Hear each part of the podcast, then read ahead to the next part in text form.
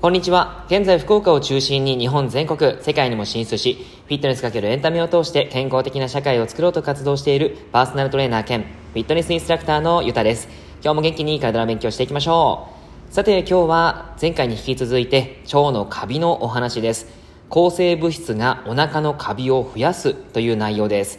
えっ、ー、と、前回はですね、腸のカビが異常増殖するとどうなるかについてお話ししました。前回の放送ですね、まだ聞かれていない方はそちらから聞いていただければなと思います。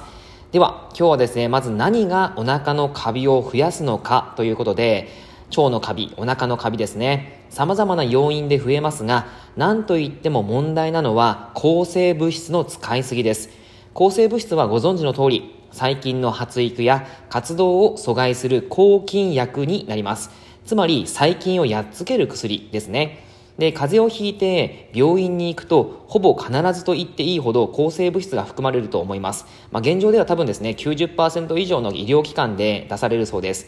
風邪の原因っていうのはウイルスですよね。えー、細菌をやっつける薬である抗生物質。これはですね、実はウイルスには効かないというふうに言われています。つまり、風邪には効かないってことなんです。えー、知らなかったですって方も多分いらっしゃると思うんですが、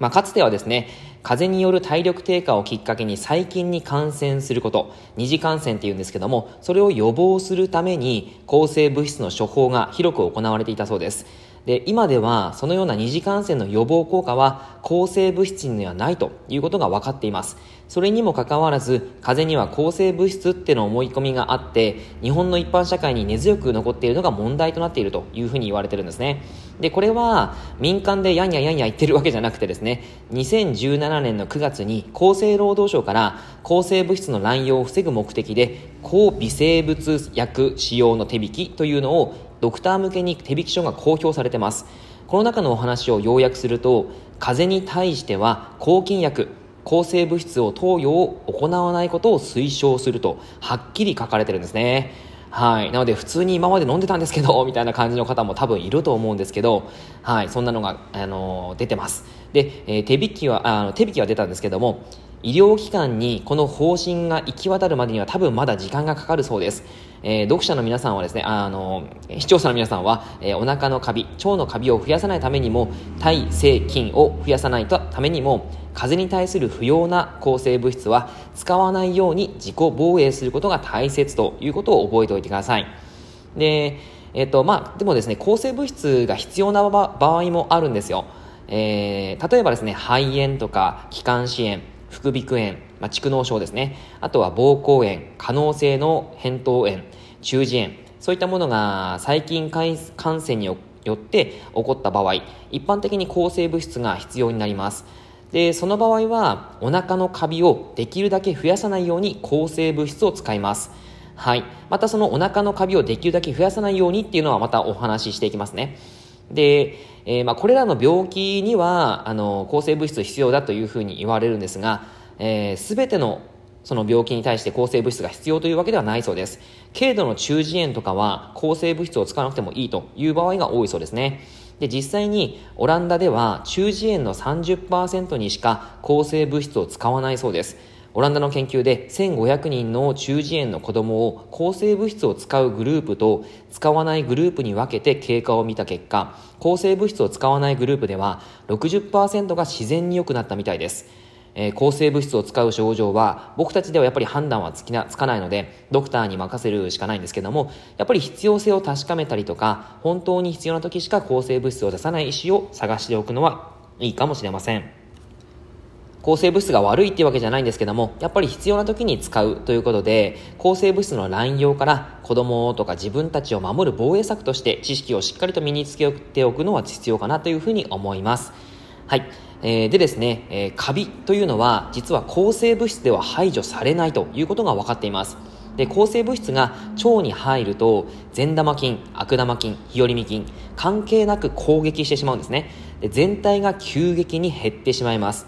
あのなので体に必要な菌を排除してしまうんですよ、抗生物質は。なので、えー、でも、カビは抗生物質では排除されないということが分かっています。カビ、強えなって感じですけど、あの、他の腸内細菌がいなくなってしまいますが、カビだけは残って餌の取り合いが少なくなっちゃうんですね。ということで、カビの異常増殖が完成されちゃうわけです。えー、しかも、抗生物質は人の細胞の膜を破壊してしまいます。えっと、昨日もちょっとお話ししたんですけども、えー、腸の中に重毛っていうのがあって、さらにその重毛には微重毛っていう、まあ、細かい重毛があるんですけども、そこにですね、まあ、細胞があるわけですが、その細胞を破壊してしまうっていうことがあったりします。で、えー、それが様々なその病気のリスクを高めることにもつながってくるんですね。はい。というわけですごく怖いものになってくるんですけども、えー、っとですね、ちょっと予防という観点も兼ねてお話をしておきますが、えー、抗生物質プラス甘いもの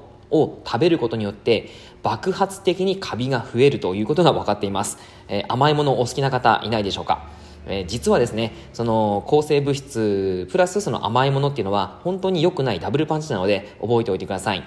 えっ、と、まあ、抗生物質はですね、その何も薬から取るわけではなくて、実は身近にも存在しているんですね。例えば、牛肉、豚肉、鶏肉、様々な感染リスクを回避するために、餌に抗生剤を使っているケースがあります。食肉を通じて体に入ってくるということです。あとは、えー、除菌グッズ結構ありますよね、最近だと。はい、除菌、殺菌、抗菌グッズ。ここ最近ではもう必要、まあ不可欠、必須となってしまったグッズです。実はこれらの中にも抗生物質や殺菌剤が使われています。で、えっ、ー、と、医薬品として抗生物質に加えて、こうした環境の中の抗生物質もお腹のカビの増殖につながってきます。つまり、いい菌とかですね、まあ、あの、日和見菌とかを殺してしまうけども、カビには効かないっていう、えー、ものがあったりするんですね。はい。なので、こういったものから、そのカビが増殖してしまう原因を作ってしまうということです。でちなみに、お腹のカビを直接的に増やすのは、口から飲む経口薬っていうのが、やっぱりいいみたいですね。えー、塗り薬、点滴、吸入薬などは直接的にはないんですけども、えー、お腹のカビを直接的に増やすのは、口から飲む経口薬です。はい。で、というわけで身の回りにたくさん抗菌作用が存在するわけなんですが、あのー、ここまで説明してきた中でですね、カビの餌は糖質だよってお話をお話、えー、をししましたが、えー、抗生物質で腸内細菌が減ってしまって、カビが勢力を伸ばすと、糖質をどんどん食い荒らすので、異常に甘いものが欲しくなったりしてしまいますと。いうことで、えっと、さっきですね、その、抗生物質プラス甘いものが、あの爆発的にカビが増えるんだよっていうお話をしましたがその理由っていうのは何でかっていうと抗生物質で、えー、そういった善玉菌日和見菌悪玉菌を殺してしまってそして、えー、カビの餌となるものが糖質になるんですね、えー、甘いものもしくは炭水化物とかにもなってくるんですが、えー、そういったものを摂取した時にカビがそれをもうバカ食いするんですね。でそのカビがバカ食いした上で異常増殖をするのでさらにその餌が必要になってくるわけです。それを今度はあの足りなくなってくるとその腸にいるカビが、えー、指令を与えちゃうんですね脳に、まあ、そのカビが直接与えるわけじゃないんですけども、えー、指令が脳に行き渡ります。そうするとまたさらにそのカビが、えー、増えるための糖質を取ってしまうというわけで悪循環を繰り返してしまうんですね。はい。これが、あの、カビが増えてしまう、増殖してしまう原因だというふうに言われています。だからこそ、まずはですね、その、抗生物質っていうのは必要な場合に取るっていうことをまず念頭に置いておいてほしいし、あとは甘いものっていうのが、もしかしたら自分のカビを増殖させてしまう原因になってるんだよっていうことがあったりします。はい。これをですね、えー、まあ、前回、前々回の話を聞きながら、これを、あの、また聞いてもらうと、なるほどって思うことがあったりすると思うんですが、えー、次回はですね、カビが増殖しやすい住環境、なんでカビは体に入ってくるのかっていうことをまたお話ししていきたいと思います。ぜひ、楽しみにしていてください。内容がいいなって思えたら、周りの方にシェアしていただくととても嬉しいです。また、いいねマークを押していただくと励みになります。今日もラジオを聴いてくださってありがとうございました。では、良い一日を。